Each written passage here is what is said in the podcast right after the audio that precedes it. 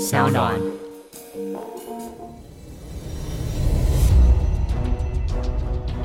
什么是正义？什么是真相？跟着台湾剑士权威阿善师，重返那些离奇、轰动的命案现场，请听阿善师的剑士实录。各位听众朋友，大家好，欢迎收听今天的阿善师的剑士实录，我是剑士专家阿善师。谢松善。大家好，我是子荣。这个礼拜呢，就是端午节了，先跟全球的华人朋友们说一声端午节快乐。虽然说呢，今年呢，因为疫情的关系，没有办法让大家呢返乡过节。不过呢，现在科技其实非常的发达，不管大家是用视讯啊，用电话来互相道贺，其实也非常的好。千万不要为了过节吃粽子就跨县市啊，或者是跨国家的移动，这样真的非常的危险。而且现在呢，台湾哦各地的疫情呢，都还没有真正的平息。在全国的三级警戒也会一直维持到六月二十八号，所以请大家呢真的要做好了自我的健康管理。另外呢，在这边也要预请大家，外国的朋友们也要特别的小心防疫。不过这次的疫情呢，真的冲击到了各个不同的产业，那甚至是连阿善师曾经任职过的台北市刑大，其实在当中也有蛮多名远警确诊的。这一次呢，真的影响非常的深诶。那这一次的本土疫情对于阿善师本身有影响吗？那平时是怎么样做个人的自我防护的呢？是的，其实呢，最近报纸都有报道，哈，其实呢，远警呢也是站在第一线。然后呢，也有很多呢，远警呢，因为不明就里呢，很多现场的状况呢，他们到达现场又不知道当事人呢，或是哪些人哦，是可能潜伏的带源者，哦，所以呢，后来很多他们都因为这样子而染疫啊。当然呢，其实远警的工作本来就是很辛苦，那在这个疫情期间呢，也是蛮危险的。现在呢，也有已经大概二十几位的远警呢，哦，已经呢染疫，大甚至有一些派出所啦。侦查队啦，这个交通队呢，因而关门啊，所以在这个疫情期间呢，大家多给呢远景呢一些支持跟鼓励。我也有呃一些见识的专业人员，他们有提到，因为疫情的关系呢，有很多在家里暴毙的，暴毙的呢，结果到达现场去以后呢，才感觉到好像是 COVID-19 的一个状况哈，因为现在有很多确诊或是没有确诊的，很多呢在家里暴毙的。那暴毙的呢？有时候呢要报行政相院，那卫生局说，那你先报警察单位，就要报司法相验。那司法相验呢？那我的同仁啊，或是一些警察同仁就要到达现场。那到达现场呢，其实呃他们也不知道发生什么状况，好，所以呢去的时候才感觉到好像是呃武汉肺炎的好一些相关的情境。可是那个时候本来就很危险，当然在通报检察官呐，还有一些法医到场等等的那。他们呢，检察官、法医呢也很紧张哦，所以呢，这种不明就里的，好一些呢，在家猝死的一些案件呢，其实带给了远景非常非常大的一个心理的压力啊。所以呢，在这里特别呢，拜托大家呢，疫情的期间，大家除了自我小心之外，啊，多给呢我们这些第一线的医护啦、消防啦，还有警察同仁呢，多给他们鼓励。那我的部分呢，其实现在学校也都停课了啊，所以呢，我也就都采呢远距教学。但是呢，这个远距教学电脑呢，对我们这个老头子来讲呢，其实是一个很大的负担。所以呢，我也开始呢去上网去学习啦，哦等等呢，怎么样去远距教学哦等等。其实我们现在的录音都是用远距录音的啊，所以呢，音质方面如果有一点点的不是很好的话呢，麻烦呃大家呢多多体谅。那后来学了以后呢，还真的觉得有时候呢，真的不是那么简单哦。不过呢，年纪大了还是要与时俱进的哈。所以呢，后来现在远距教学，你也不得不哦要学习呢新的东西。还好这几次的运作下来呢，都还觉得呃蛮顺畅的啊。我在这里特别提醒的，除了呢新冠肺炎呢，它这个疫情呢虽然有一点点缓和的迹象呢，不过大家呢还不能掉以轻心。因为呢，现在可怕的有几点啊。第一点呢，就是呢，有一些是无症状或是轻症的，但是呢，它是有传染性的。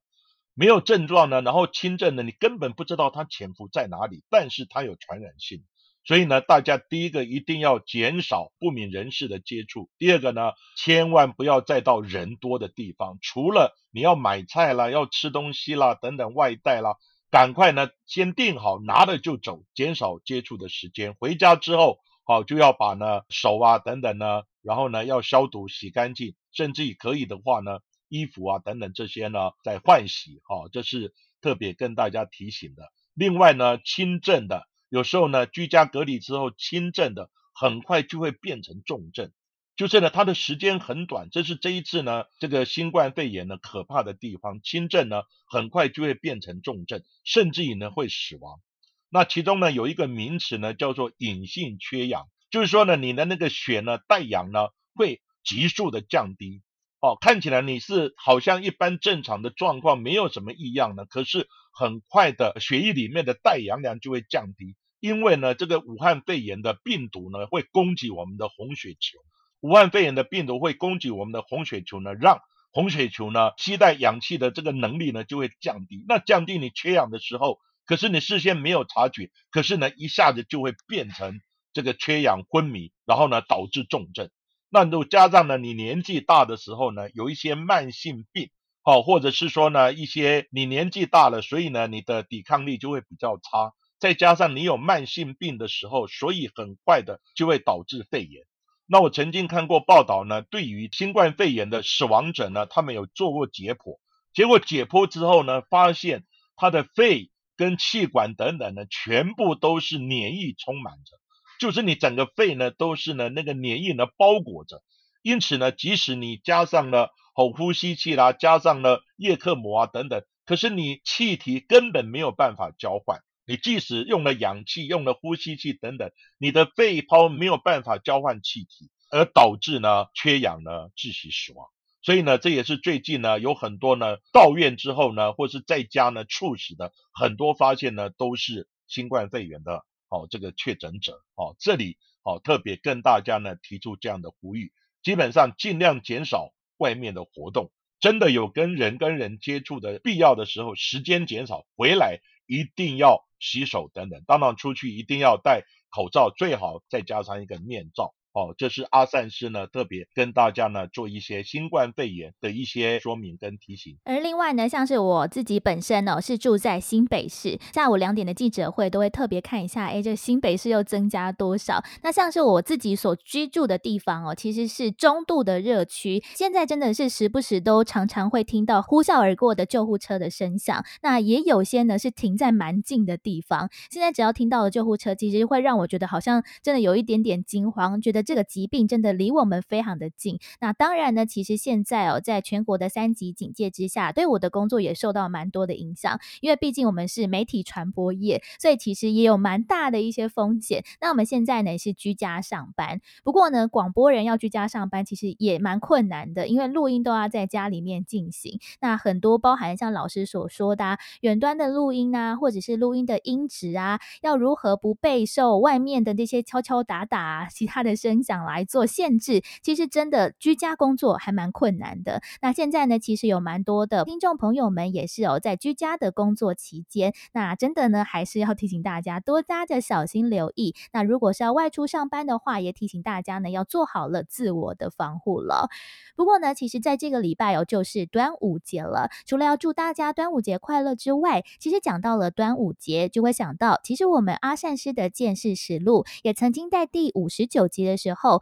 有讲到一起发生在民国八十八年的军史馆的女学生命案。这个命案呢，也是发生在端午节的连续假期期间哦。这个景美女中高二的小珍，因为要做课堂上面的作业，所以呢，就来到这个看似非常安全。的军史馆，但没想到呢，却因此惨遭了性侵杀害。而在当时呢，其实军方还用端午节连假没有监视器等等的理由来拒绝配合调查，而这个案子哦，最后是用军法速审速决，枪决了一名士兵，草草的将这个案子呢做一个结尾。但是到底事情的真相是什么？有没有其他的共犯，或者是军方有没有隐瞒其他的实情？其实我们现在呢都不得而知哦。而在今天的阿善师见识实录的节目，我们要来跟大家谈谈的是另外一起，同样也是发生在端午节连续假期期间的一个命案。因为案子侦破当天刚好呢就是端午节，所以就有命理师表示说，在端午节呢是正阳之气，所以所有的冤魂就会指引有缘人来替他伸张正义。那这起案件到底是冥冥之中的注定，还是法网恢恢的制裁呢？是的。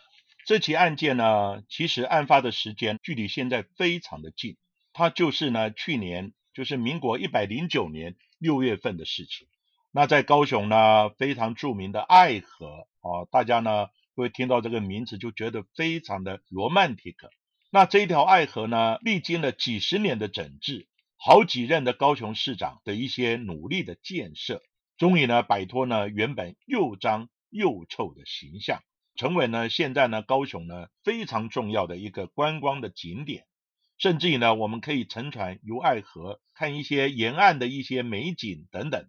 也成为呢游客欣赏高雄风光的一种好的方式。没想到呢，爱河这样的一个幸福浪漫的一个形象，当然呢，也隐藏了很多的一些杀机。啊，那这个案子呢，发现的时间是民国一百零九年六月二十三号上午十一点左右。那高雄市的环保局委外的两名的一个清洁人员，他们呢一如往常的在暗河进行河面的一些打捞呢垃圾的作业。那在呢三明区呢河东路，还有呢幸福川的一个交汇的地方，捞啊捞的，突然就捞到呢一个黑色素面的一个行李袋。那原本呢，在河边的呢，这个垃圾就不少。那捞到呢行李袋的清洁人员呢，原本也不以为意，不疑有他，只当做呢是一般的垃圾呢来处理放着。不过呢，突然想到，哎，不对啊，昨天也就是呢六月二十二号的时候呢，他们也几乎在同一个时间、同一个地点，也捞到一个一模一样的黑色的行李袋，是巧合吗？还是呢另有玄机呢？在清洁人员连续两天在爱河打捞了同个款式的黑色行李袋之后，他们在好奇心的驱使之下，就把这个行李袋打开一看。这一看真的不得了，除了飘散出来的明显恶臭味之外，另外还赫然发现是人类的小腿断肢，还有两个哑铃。那清洁人员马上吓得报警。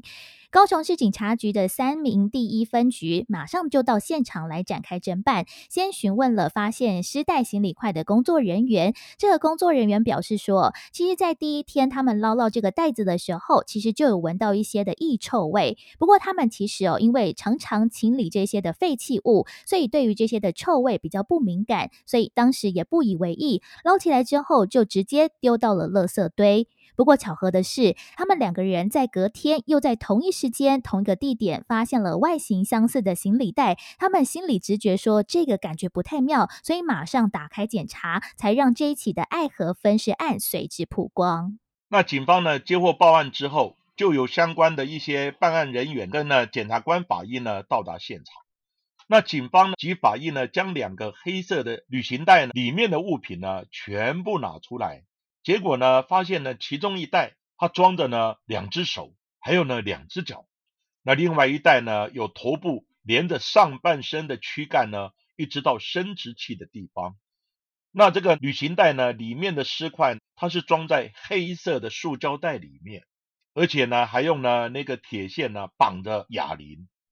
而在呢有上半身躯干的那个旅行袋之中，还放有呢长袖的衬衫、短裤。另外呢，在双手双脚的那个袋子之中，就放有长条的毛巾，但是呢，只有披挂着，包裹住呢这个尸块而已。因为呢，尸体已经肿胀了，初步研判他死亡的时间呢，已经有三天左右。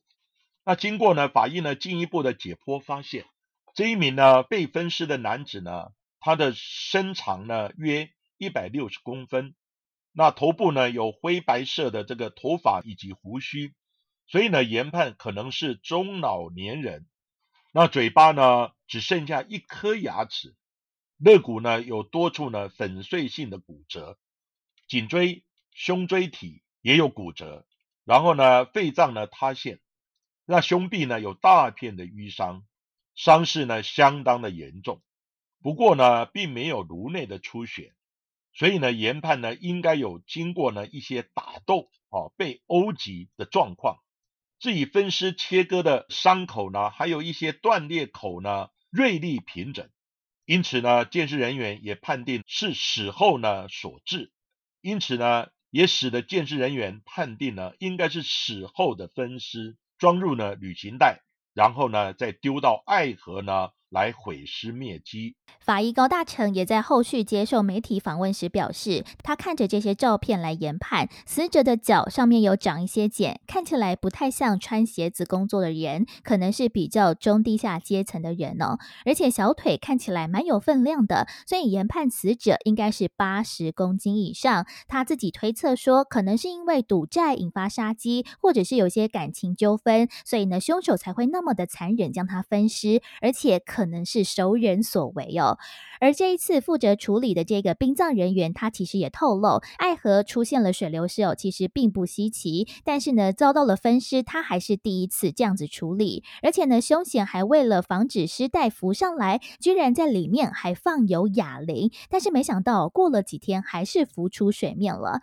而在这里呢，就要请教阿善师，其实，在我们之前的案件当中，也有讲过非常多这些凶嫌为了想要让尸体呢可以。沉在水里，像是河川或湖泊，其实都会在这些装有尸块的容器当中放像是哑铃啊、水泥或者是其他的重物。但是为什么偶尔还是会有这些浮上水面的案例呢？是的，其实呢，尸体泡在水里面呢，经过一段时间，它就开始腐败。那腐败呢，它就会产生一些气体。当整个袋子里面呢都充满空气的时候呢，它自然就浮起来了。当然，有人呢也提出说，是不是这个尸体呢吸收大量的水分，吸饱之后呢，尸体的重量呢浮力呢就大于这个哑铃呢，自然就浮出水面啊。不过呢，依据我的专业啊，跟请教过呢一些法医师呢，其实尸体的浮力在腐败之后呢，它的一些腐败的气体呢，浮力是非常非常大的。哦，在之前呢，我们也有讲过呢，在冻尸妖室那个案件里面。啊，就是呢，白冰冰的女儿白小燕，好，她的尸体呢，在大排呢被发现的时候，她的身上呢也是绑的四个哑铃，结果呢，最后这个尸体还是浮上来。另外呢，我也曾经看过一个案子，人呢被丢在渔港的这个港区的地方，结果呢，身上绑的什么？绑的一部机车啊，他把他的机车呢绑在他的身上，一起丢到海里面，结果呢，这尸体经过几天之后呢，浮肿。最后呢，就把这个机车吊起来，在港区的地方载浮载沉的，被渔船发现。发现之后呢，是尸体一捞下来，底下吊的一部机车。所以呢，你机车跟两个哑铃怎么比呢？而且呢，这个案子的尸块呢，是用塑胶布呢包起来。哦，那包起来外面呢还有呃旅行袋，所以呢，几乎整个都是一个密闭的。然后呢，腐败的气体呢越来越多的时候呢，它的浮力其实是蛮大的。两个哑铃根本不算什么，所以呢，到最后呢，这整个袋子会浮起来，我认为是很正常的。那其实基本的原因就是尸体腐败之后呢，产生的气体把里面的塑胶袋，还有呢外面的旅行袋，整个呢浮力增加，即使有哑铃，那它的力量呢还是不够，最后呢还是会浮起来被发现的。但是呢，不管袋子里面呢装了怎么样的重物呢。案件的真相呢，总是会浮出台面的。那警方呢，随即呢，采集尸块的指纹呐，以及 DNA 呢，来比对呢死者的身份。因为你不知道死者身份，这个案子就办不下去了。结果呢，后来发现呢，死者就是呢八十岁的一个王姓的老翁哦，他是呢一个游民，但是呢，平常呢就领有呢低收入的补助金。不过呢，虽然比对出呢指纹。那就等于是案子呢破了一半，但是呢，因为隔天就是端午节的连假，许多的政府机关呢也都休息了，没有办公了，因此呢要调资料呢也没有办法。另外呢，也发现呢王姓的老翁他是居无定所的街友，已经呢二三十年没有跟家里联络了，所以呢，这个状况呢，也让警方呢非常的头痛。在警方确认了死者的身份之后，警方呢就开始朝他生前曾经有往来的人来进行调查。那同步呢也调阅了爱河周边的监视器画面，发现这一名叫做罗景坤的人是设有重嫌。那死者王姓老翁因为跟罗景坤常常在爱河附近闲逛，那他们聚集之后呢就认识了。那曾经罗景坤也向有领取低收入户一个月一万四千元补助金的这个王姓老翁来借钱。那王姓老老翁当然也是频频的跟他催讨之前积欠的十万元债务，所以呢，罗景坤他就心生不满而萌生了杀意。在六月二十号的凌晨十二点多，他假装要还钱给他，但是呢，却被妥了黄色的胶带，还有黑色的塑胶袋、麻布的手套啊等等的物品，前往了王姓老翁的住处。那两个人在当时就因为债务的问题，一言不合之下就开始互殴。他也使用胶带封住了王姓老翁的口鼻，还有手脚，之后再捏紧他的鼻子，导致的他窒息死亡。那接着呢，嫌犯罗景坤呢？他就拿走王姓老翁的住家的持卡，还有钥匙呢，就离开了现场，回到他在呢高雄林雅区的一个住处。然后呢，他换穿长袖的衬衫、西装裤，戴的呢全罩式的安全帽，就是呢整个便装。然后呢，再携带着菜刀呢跟旅行袋等物品，开车到王姓呢老翁的家里面来进行分尸。他的分尸呢，只花了三十七分钟，就切下了王姓老翁的四肢，然后呢，将四肢呢、头颅呢，还有躯干等尸块分装呢黑色的塑胶袋，然后呢，分别再放入呢两个旅行袋，最后呢，再把现场的血迹呢擦拭清理干净。大约呢，在当天凌晨三点半的时候，然后呢离开现场。那在二十日的傍晚呢，以及二十一日呢的时候呢。罗景坤他就丢弃作案用的一些衣物、胶带等一些器具，那尸块呢，则是放在他的那个小货车里面。到了二十二号凌晨两点半多的时候，这个罗景坤呢，他就开着小货车到了三明区建国路呢家乐福爱河店旁边的巷子的地方，然后呢，把车子停在那个地方，再改骑机车呢。然后呢，载着两个尸袋到建国桥下呢，分别把两个尸袋呢就丢到这个爱河里面。到了二十五号凌晨，在罗景坤的住处外面，趁着呢他要外出的时候，远警呢立即呢上前一拥而上，拘提歹人。罗景坤呢接受侦讯的时候，他也都呢全部的认罪，并且呢配合重返现场，模拟现场杀人弃尸的状况。最后呢，检方也认定他涉嫌杀人罪、遗弃尸体罪嫌，将他起诉。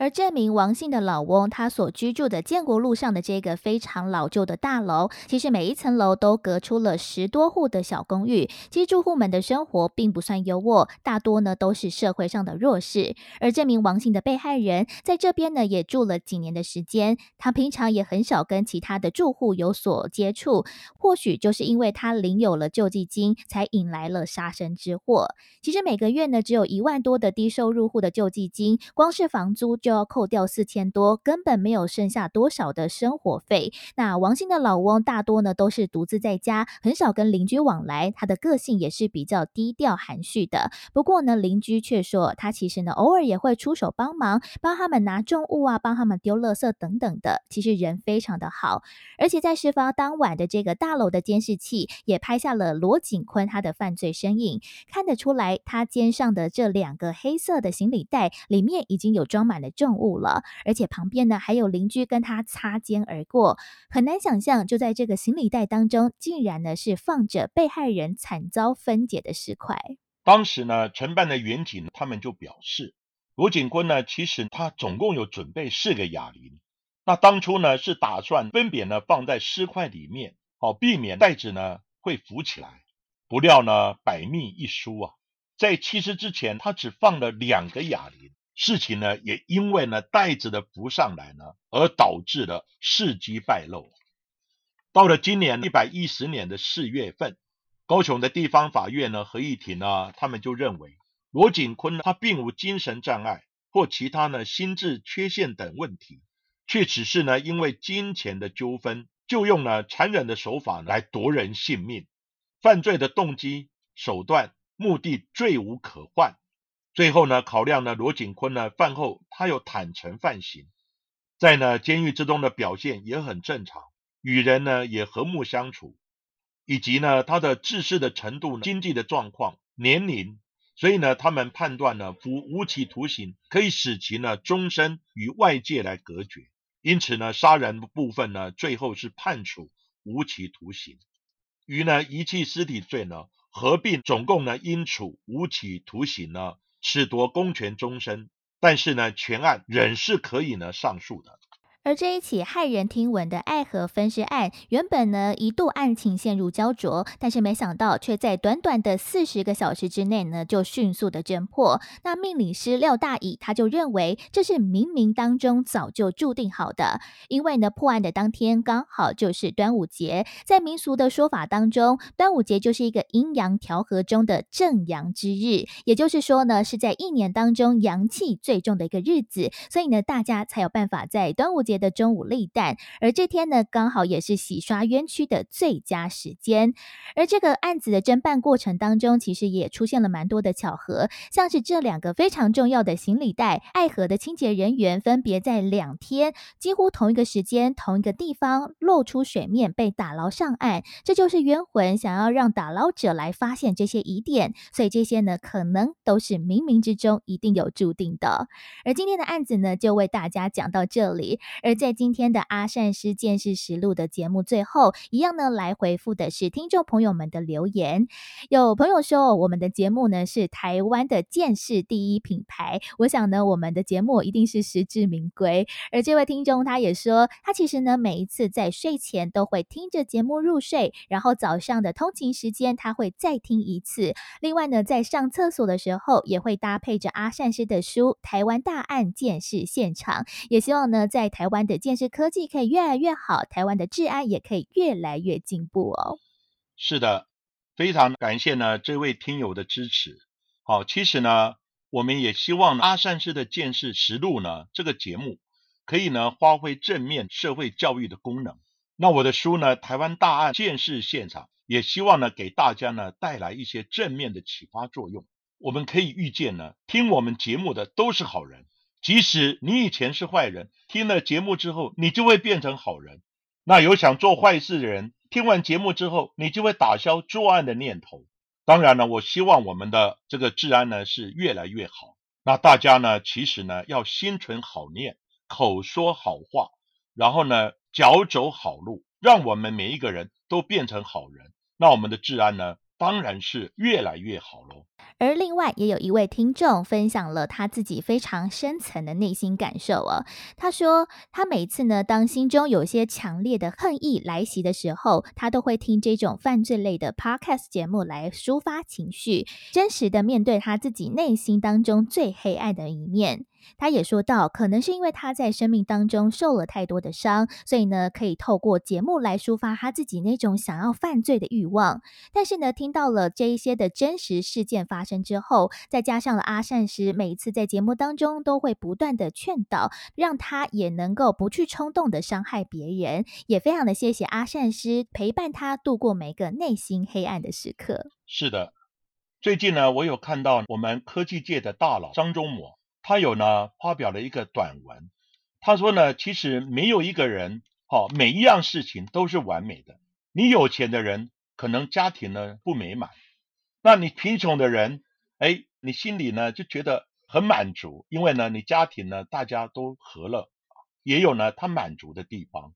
所以呢，上帝呢其实给我们每一个人其实都是公平的，你不可能每一件事情都十全十美。总有一个地方你是有缺憾的，但是呢，我们就要用宽容的心来包容这些缺憾啊。我之前也有讲过呢，其实我们人的念头里面有善念跟恶念的竞争。那善念恶念的竞争呢，其实你只要你跟好的朋友在一起，心存好念，或是呢口说好话等等，你的善念就会滋长起来。当然呢，听我们的节目，可能善念也就会越来越多。那恶念呢，也就会消弭于无形。好，那看我的书呢，也是一样啊。所以呢，我希望呢，大家如果心里有一些不满意的地方，一些恨意的地方，你就呢用一个包容的心哈来看待它。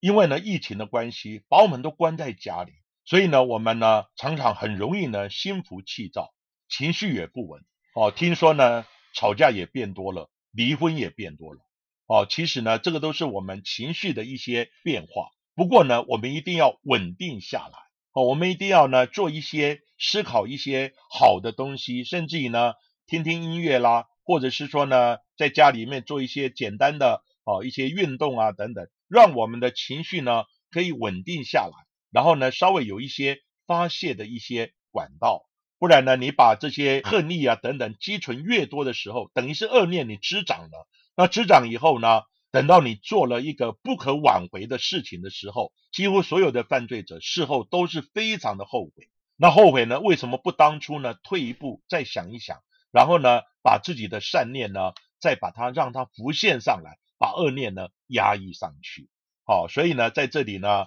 我们阿善师的见识实录这个节目也奉劝所有的听众朋友呢，在你心浮气躁的时候，在你心里呢，可能有一些恨意呢，或是恶念滋长的时候，马上来听我们的节目，哦，看看呢我的书，基本上呢就会把这些恶念呢，慢慢的压抑上去。那刚刚讲过呢，就是口说好话，心存好念，脚走好路，那我们的社会呢会越来越美好。谢谢大家。而今天的节目就为大家进行到这里，也祝大家呢端午佳节平安健康了。也谢谢大家收听今天的阿善师见识实录。如果喜欢我们的节目的话，欢迎在 s o n On、Spotify、Apple Podcast 和 KKBox 上面呢来订阅我们的节目，并且留言给我们，给我们五颗星的评价喽。那我们下一集也请大家继续听下去。